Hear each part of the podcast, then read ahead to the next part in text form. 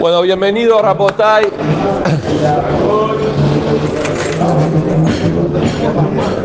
Bienvenidos al Shiur. Nueva temporada 2024. Nueva temporada, empezamos de vuelta. Y Mirce Hashem. Sí, que sea con Berajá. La verdad, verdad que superamos las expectativas hoy, ¿eh? porque la verdad que no pensamos que el primer shiur, siempre normalmente el primer shiur de la temporada, cuesta hasta que se aceita la situación, hasta que uno arranca y se empiezan a acostumbrar, volver a la rutina, etcétera, cuesta. Pero Baruch Hashem, la verdad que eh, se ve que había que empezar antes, se ve. ¿Puedo decir algo? Sí. Creo que si a todos nos invita a Messi a jugar al fútbol, vamos a ir. ¿No? Por ahí. Factura como Messi. Así que bueno, y aparte otra cosa que estamos ahora en el, en el cambio, estamos en, la transición, si Dios quiere, próximamente de obra del CNIS, así que ya ahora va a ser fijo acá. Se, entra siempre por el portón. Ahora vamos a entrar siempre por la puerta grande de Hashem. Sí, ya no entramos más por la esquina, entramos por acá, fijo. Imrit Hashem, si Dios quiere. Eh, es lo que tiene que ver con la Preyat Yahua, Preyat de la semana, tenemos Preyat Kitizá. Vamos a empezar así. Vamos a empezar por este lado. Nosotros decimos en la tefilá, ayer bidbaró ma'arib arabim. ¿Sí? Que por su palabra, Boreolam hace oscurecer la tarde. ¿Está bien? Es así, decimos en la tefilá de Arbit y en Shahrit también algo similar, etc. Pero escuché que Bekeyer lo que tiene que ver con emuná, con la fe en Boreolam, dice, la persona que entiende que ayer bidbaró el que entiende que es todo por su dibur, por la decisión del Boreolam las cosas.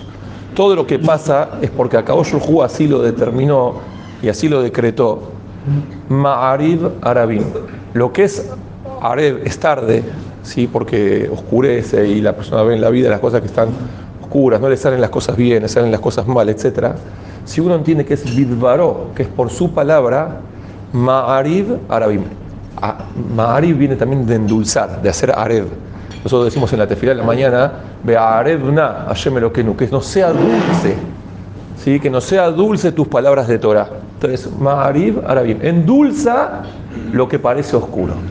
¿sí? De esta manera, y escuché un sipur que lo contó, hay un rab Altman, no ese Rab Altman que nosotros conocemos, hay otro Rab Altman, se llama Israel Meir Altman, ¿sí? que contó un sipur así. Había un muchacho en Israel, que un muchacho que estudiaba Torah, era una oreja. La familia se agrandó y las obligaciones empezaron a aumentarse y la situación ya no daba para seguir, no se podía dar el lujo de seguir estudiando todo el tiempo. Entonces buscó un trabajo, consiguió un trabajo Baruch Hashem que estaba bien pago y empezó a trabajar. Y Baruch Hashem empezó a trabajar, empezó a recibir un sueldo dentro todo cómodo, la familia empezó a llegar a fin de mes, la situación más o menos se fue acomodando. ¿Y ¿Cuál es el problema cuando uno ya está más o menos resuelto de dinero? Que antes, cuando uno no llegaba a fin de mes, ¿a quién recurría? A Borgabalán. Mira, Borgabalán, por favor, los números no dan. Y esto tiene que cerrar. No hay ajuste acá para sacarle a alguien para, para llenar el pico. O sea, es, llegar o llegar y como sea y ahora Baruch Hashem ya el hombre está resuelto. Entonces de a poquito empezó a aflojar. Empezó a aflojar una cosa, aflojar en otra. La tefilá ya no era la de antes. La tefilá, obvio que iba a tefilá, iba al betacrón, sé todo. Pero hay la tefilá del desesperado y está la tefilá del que está más o menos cómodo. Y así fue. Y él mismo reconoce sobre él mismo que empezó a aflojar mucho. Un día llega a la casa y encuentra en la casilla de correo una, un telegrama. Saca el telegrama y un telegrama de despido de la fábrica que estaba trabajando. De la nada. Dice el tipo, yo estaba trabajando bien, el patrón estaba contento conmigo, había buena onda, había química, un hombre responsable, vengo siempre. Pitón de repente hicieron un recorte de empleados afuera. El tipo se desesperó. Esto se dijo, ya, lo primero que hace, se agarra el coche y se va, se va a la fábrica a hablar con el patrón. Baja abajo al estacionamiento, se arragúa, la afanaron el auto. ¿Qué fue lo peor de todo? Que el auto él acababa de comprar un coche nuevo y no había pasado el seguro todavía el coche nuevo. Al afsha, tipo, para, para desgracia, suerte para desgracia, como decía, ¿no? Sí, drama. El hombre se desesperó y dijo, dijo esto, me lo merezco, dijo. Así, así tuvo una lectura propia, dijo, esto yo me lo merezco porque yo me olvidé de Hashem. Y me, me las quise arreglar sola, como quien dice. Y Hashem me dijo, ¿sabes qué? Si yo no te doy una mano, vos no te arreglas. Entonces, en lugar de ir a hablar con el patrón, decidió hacer algo diferente. Agarró, sin volver a la casa, a decirle a la esposa para amargarle el día, agarró, se fue al Betamidash, no él estudiaba siempre, agarró una Gemara se sentó a estudiar. Dije, mira, por ahora, una vos querés esto de mí, se sentó a estudiar, empezó a estudiar. Los abrejim que lo vieron volver, se pusieron contentos, dijeron, eh, bienvenido, volviste, Baruch Hashem, qué lindo verte, acá, allá, esto, lo otro. Un par de días. Así un día, dos días, tres días, cuatro días. Un día llega a la casa y en la casilla de correo recibe una, una carta que venía de un irgún, de una fundación de Estados Unidos, que era de. En Israel, en Israel, y Estados Unidos hay muchas veces hay que son majón. Majón de que de muchas veces de difusión de libros. Por ejemplo, está lo que se llama el majón Frenkel, que ellos tienen, por ejemplo, una kubutza, un grupo grande de abrejim que se dedican a estudiar lo que ellos quieren editar, por ejemplo. ¿Sí? Entonces lo tienen así, los sientan a estudiar temas con profundidad y de esa hacen eh, diferentes tipos de índices o diferentes libros que van sacando, etcétera. Se paga muy bien porque vos buscas una persona que te investigue ciertos temas que por ahí el, el, millonario que quiere sacar un libro no tiene la plata, no tiene la jojuma para hacerlo, tiene la plata, pero luego tiene, por ejemplo, eh, hoy en día creo que es Estados Unidos, por ejemplo, Ascroll, ¿conocen? Sí, que son todas las gemarotas que vienen con traducción, etcétera son majonim de, de, de jajamim, de rabbanim, que están dedicados a eso y tienen un sueldo muy bueno y les pagan para traer resultados. Y de esa manera van sacando libros y un montón de cosas. Está editado por un montón de gente trabajando. Y de repente le llega una carta de un majón así, que era de Estados Unidos, y lo citan en una oficina en Israel. Él se presenta y dice, usted hace unos par de años usted mandó una solicitud para poder entrar. Entonces, eh, la verdad estuvimos viendo y queremos agregar personal y la verdad nos gusta el currículum que usted trae, lo queremos contratar.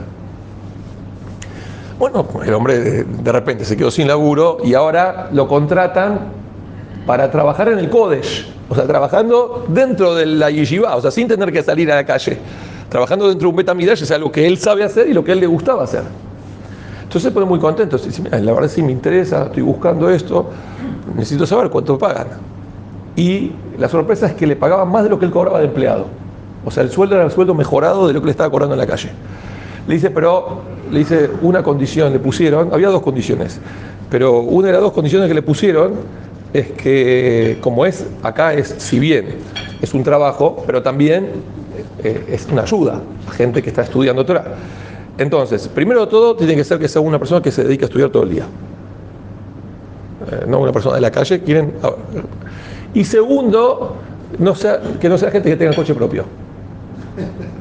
¿Por qué? Porque dice, el que tiene coche es porque más o menos está resuelto y muchas veces la plata que uno le termina dando para el coche, eh, para, para, para, vivir, termina en el coche. Por a mí que tuve el coche un mes en el taller mecánico, eh, eh, es, es, un hijo más. Un coche es un hijo más. A veces es el hijo predilecto, inclusive. Depende del coche que cada uno tenga. Pero bueno, estas dos condiciones. El tipo no lo podía creer. Dijo, pues yo Baruch Hashem volví a estudiar. Y Baruch Hashem un coche no tengo, porque me lo robaron. Y ahí volvió a estudiar Torah. Entonces, muchas veces uno, si vos frenás, pones pausa a la película de la vida, a veces parece que te están pegando y no sabes que te están abriendo otra puerta para algo mejor. Entonces muchas veces uno nos apuramos a, a juzgar. No, ¿por qué Hashem me hace así? ¿Por qué me pasa esto? ¿Por qué me hacen tal cosa? Y uno ve que realmente por lo que está haciendo está planeándote algo mejor. Pero siempre uno tiene que saber que si una persona se va a hacer un traje, yo me acuerdo cuando me, me, me casé, es que tengo que acordar del casamiento. Pero hay unos que sí, yo me quiero acordar de mi casamiento. Me acuerdo cuando fui a hacer la prueba del, del traje, lo hice a medida, habíamos dicho, ido ahí a Eduardo Aguad. ¿Cómo se llamaba ahí? Becky. Becky. Becky, en Becky. Y me acuerdo que me dijo, vamos a hacer día de prueba. Claro, lo había hecho a medida. Cuando me fui a probar, yo lo había probado un traje. ¿Qué traje? Era un saco largo, sin mangas, todo con costura por todos lados. Y esto, ¿te vas a poner en casamiento? No, obvio, no te vas a vestir así.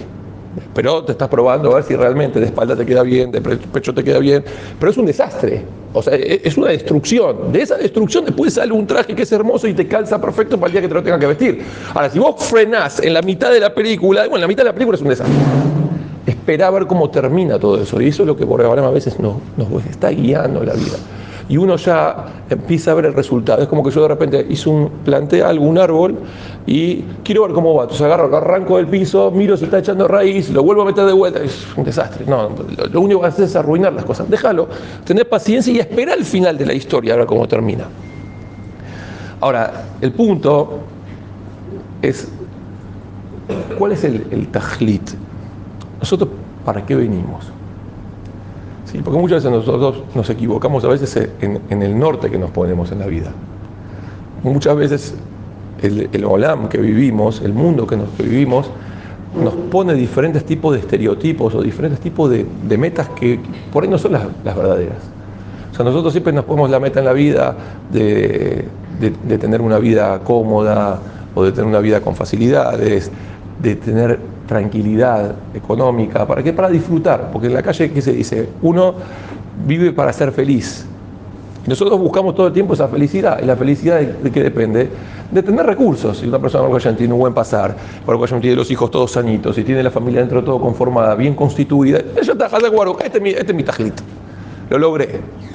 La verdad es que no venimos para esto. Nosotros tenemos una misión mucho más importante que eso, que es construir algo en el mundo venidero. No es, acá es pasajero. ¿Sí? Muchas veces, eh, el Mayal famoso que dice que había uno que tenía que viajar a Israel, ¿sí? entonces tenía que hacer escala, tenía que hacer escala en Portugal.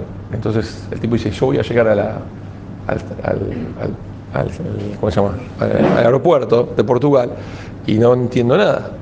Entonces que hizo se fue a uno que le enseña un poco de portugués. ¿sí? Y estuvo estudiando seis meses de portugués y al final llegó, cuando llegó a la escala en Portugal, bajó, hablaban, vos fue a hablar portugués, hablaba, no sé más que eso, pero bueno, más se, sabía hablar eso, se, entendió, subió el avión, llegó a Israel, cuando llegó a Israel, Mashlom Baruch no sabía nada. Y el lugar que era el destino final, no aprendiste el idioma. ¿Y qué aprendiste el idioma? Del lugar donde estaba la escala, que ibas a estar un ratito. Y esto es lo que nosotros hacemos en la vida. Estamos invirtiendo en la escala y no invertimos el destino final. Y el destino final es el Olam Papá. Y ahí lo que construiste con mitzvot, con Maasim Tovim, con Torah, ayudando al prójimo, eso es lo que te va a quedar. Y acá, acá es pasajero. Por eso uno le preguntó al Jafes Jaim, había venido un Ashir que escuchó del Jafes Jaim, vino de Norteamérica especialmente para conocer al Jafes Jaim. Llegó a la casa, cuando entró a la casa del Jafes Jaim, vio lo que era la casa. O sea, tenía tres, cuatro sillas, cada uno de, un gemaj diferente, la, la mesa hecha jaroset y le dijo, ¿y Raúl, dónde están sus muebles? Y dijo, estos son mis muebles. Dijo, ¿cómo? Jafes Haim, uno que se imagina, va a llegar a la casa, es una mansión. Inclusive para que se imaginen, la casa del Jafes Haim, que está en Europa, está en Radin, había una Shir que la quería trasladar a los Estados Unidos, la casa. ¿Por qué? Y se la levanta eh, con cucharita, la armás y te subís a un avión, a un barco y la traes a Estados Unidos. ¿Cuántos metros cuadrados podía tener eso? 20, 25, 30 metros cuadrados, como mucho. Baño de por sí, normalmente las casas no tenían, uno tenía que ir al baño público. ¿Y que debe tener un lugar para ordenar la comida? Porque tampoco es que un, hornito por ahí. El comedor con dos o tres libros y una cama, la cama matrimonial. No había más que eso. Entonces le dijo a la G, ¿dónde están sus muebles? Dijo, estos son muebles. ¿Cómo puede ser? Dijo, usted, hombre tan importante, no tiene muebles. Dijo, yo tengo una pregunta, ¿usted de dónde vino? ¿Y sus muebles dónde están? No, muebles no están acá. Dijo, yo estoy de viaje. mis muebles están, venga a Norteamérica, yo le invito a mi casa, 300 metros cuadrados, con jardín, con todo, con casa para mayordomo, todo. Dijo, ¿y por qué no trajo los muebles acá? Dijo, pues yo estoy de paso acá, le dijo. Le dijo, bueno, es lo mismo yo.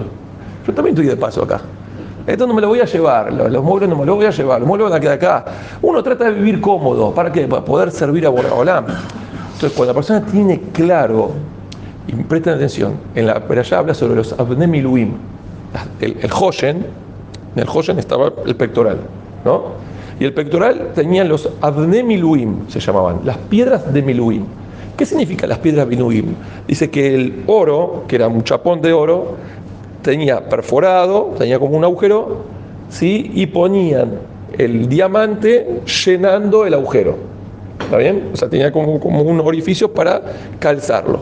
Entonces es Avne Miluim. ¿Por qué Miluim? Porque estos me malé el gizaronte. Hay un agujero y el- la piedra preciosa llena el agujerito de del chapón.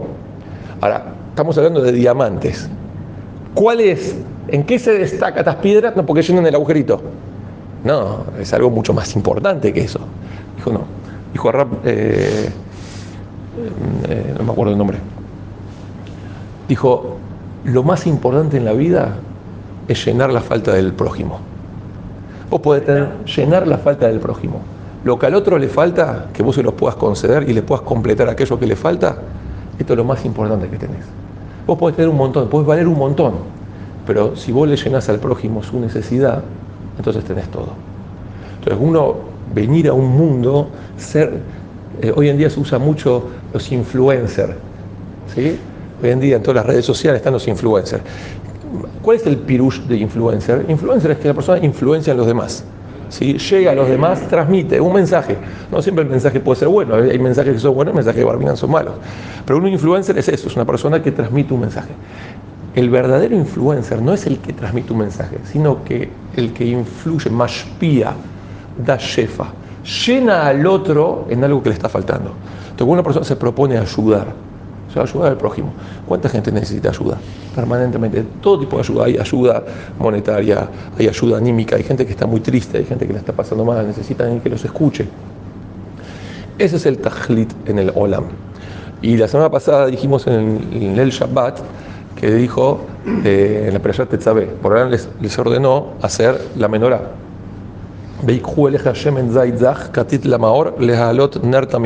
Van a tomar aceite de oliva puro, ¿sí? que está bien prensado, lehalot ner tamid, para que se encienda y para que ilumine el ner de la menorá. Alguno pregunta, ¿para qué hacía falta la luz de la menorá? O sea, nosotros estamos pensando que Am Israel estaba en el desierto. En el desierto tenían una luz del Boreolam que tenían el Amud Esh y el Amud Anan. El Amud Anan, sí, era una nube que los iba guiando durante el día de viaje. Cuando oscurecía, el Amud Anan desaparecía y venía el Amud Esh. El Amud Esh que era como una columna de fuego que los iluminaba. Tenían una luz, vamos a llamarla no natural, una luz artificial que de alguna manera les daba luz a todo lo que era el campamento de Am Israel. Entonces, Am Israel tenía luz. Entonces, ¿para qué hace falta la menorá? ¿Y acaso uno va a creer que Boreolam necesita la luz? Si Boreolam es el que alumbra a todos, obvio que él no necesita luz. Entonces, ¿para qué hacía falta? Entonces dice así, dice el Midrash, Tahiruli que Shem Shehearti Lahem. Ustedes ilumínenme a mí así como yo los iluminé a ustedes. Dice aquí, Mapirush. ¿Qué quiere decir? Dice Rab Yeruham de, de Mir, dice un hidush increíble. Una persona normalmente cuando es un favor, normalmente no quiere que el otro le devuelva. Yo te hice un favor, recibiste, chao, ya no. Dice, eso es, es egoísmo puro. ¿Por qué? Porque uno quiere quedarse con la sensación de que yo soy el que beneficia a todos y yo no necesito de nadie. ¿sí? Dice Boreolam, dice, es exactamente afujo. ¿Qué dice Boreolam? Ilumínenme a mí así como yo los iluminé a ustedes. Si nosotros, Boreolam necesita nuestra luz, no, no necesita, pero nos da la sensación de que nosotros le pudimos dar algo. Si la verdad nosotros encendimos la menorá, le dimos luz, sí, ayer no necesita. Él me pidió, me pidió porque de algo servirá. Nos hace sentir que nosotros, el gesed más grande, ¿cuál es? Que yo le digo a una persona que está mal de parnasá, le digo, ¿sabes qué? Mira, toma, eh, toma este dinero, pero necesito que me hagas un favor. ¿Qué necesito? No, necesito, yo qué sé, por ejemplo, un ejemplo, ¿no? Que me barran la puerta del, del local. A la mañana me barra la puerta del local. Y yo te voy a pagar por esto. Y la verdad, vos sabés que si el tipo no barre, está el barrendero que cobra y vos pagás el ABL todos los meses y está funcionando. Pero, ¿sabes qué? Le diste al hombre la sensación de que él no recibió de regalo, que él, vos lo necesitaste. Eso es tener un corazón ¿sí? solidario, de ayudar, no solamente de ayudar, sino hacer sentir bien al otro. Eso es un tajlit en el mundo. Ese es, es el objetivo de la vida. Venir a un mundo para ser útil, no para, para consumir. Yo hace poquito tuve una charla con, con, eh, con Raúl Penheimer y me dijo, dice, mira, el, los valores que la calle hoy en día transmite es que uno busca tener una vida más placentera. Entonces, mi vida más placentera consiste en, ocasión, tener un coche más confortable, tener una casa más cómoda, ¿sí? tener un aire acondicionado, porque sin aire acondicionado ya estamos como ahora que estamos teniendo calor, ¿sí? no tiene calor y tiene, y tiene unas buenas vacaciones y tiene que tener, Baruch buena vestimenta y tiene... Ahora, esa vida que, es, la que la cultura nuestra occidental transmite, es una vida que necesita recursos permanentes. Para que hoy en día, por ejemplo, el delivery, te tienen que traer la comida. Nosotros nos parábamos en la cola para esperar una pizza. Sí, Pelusa, escúchame, ¿cuándo sale la mía? No, espera, todavía tengo un montón de gente, esto, lo otro. Y tenía que estar esperando, tenía que ir a buscarla, tenía que esperar que te la entregue, llevar volver a tu casa. Hoy en día ya no, ya estás de tu casa, llamás, pones el delivery, pum, pum, pum, lo mandás, el pedido ya lo tenés en la puerta de tu casa y si tardó cinco minutos te devuelven el dinero. ¿Por qué? Porque es confort. Hoy en día permanentemente confort y disfrutar. Cuando la persona vive una vida donde el objetivo es disfrutar, inmediatamente entramos en una competencia con los demás. ¿sí? Para que yo pueda disfrutar más, necesito de más cosas, y entonces los demás necesitan tener menos, y ya el prójimo no existe más. ¿sí? Y nadie le importa si el otro tiene, si el otro no tiene, si el otro vale. Lo importante es uno tener. Y yo necesito esto, necesito las vacaciones, necesito... todo el tiempo es exigir. Cuando son más, eso se los explico a todo el mundo, en el mundo hay el que influencia, el que da, el que maspía y está el que recibe. ¿Qué pasa cuando en un lugar son más los que reciben que los que dan? Bienvenidos a la Argentina. Tenemos, ¿sí? 5 millones de planes sociales y tenemos 3 millones de personas que, son, que hacen aportes. Entonces, ¿cuál es el resultado? Se funde el país. ¿Qué necesitas para que el país funcione? Más gente que aporte y menos gente que consuma. ¿Sí? ¿Por qué? Porque el resultado que te va a dar es un resultado ya positivo. Si en el mundo la gente está más dedicada en dar que en recibir, entonces a nadie le va a faltar nada. ¿Cuándo empieza el problema? Cuando somos todos queremos retirar ¿sí? y nadie quiere entregar. Tú es una casa y la mujer está esperando que el marido la atienda. El marido está esperando que la mujer la atienda. Los chicos están esperando que los padres los atiendan. Nadie atiende a nadie. Entonces ¿qué termina siendo un caos total hace falta ser más de los que dan que los que reciben. La Gemara trae Masajes Megillah, había un jajam que se llamaba Rabbi Hanina Mendoza. Dice, Kola Olam Kulo, todo el mundo entero, Nizon se alimenta, Bishvil Hanina Beni, por Hanina mi hijo, lo que a él le alcanza con Kab Harubim, un kilo y medio de algarrobo de viernes a viernes. O sea, ¿él cuánto consume del mundo? Un poquito de algarrobo alcanza toda la semana. ¿Cuántos se alimentan de sus buenas acciones? El mundo entero. Dice, Borarán, yo quiero de estos. Porque cuanto más de estos tengan, ¿sí? entonces inmediatamente hay más gente beneficiada. Y así tiene que ser, uno se tiene que proponer, tratar de influencer, ser, saber dar. Saber dar. Cuantos más somos los que damos, entonces inmediatamente ¿sí? más gente se va a beneficiar y ese es el tajlit del olam. Por eso el pasuk dice Benatenu Ishkofer Nafsho. La palabra Benatenu es capicúa. ¿Sí? Bab Nun, Taf, Nun, Bab. O sea, si lo lees de los dos lados es igual, tipo Neuquén. ¿Sí? Capicúa. La que la palabra capicúa no es capicúa. Tendría que ser capicúa, ¿no? son de las preguntas que uno tiene, todos juntos se escribe separado, separado se escribe todos juntos. No importa.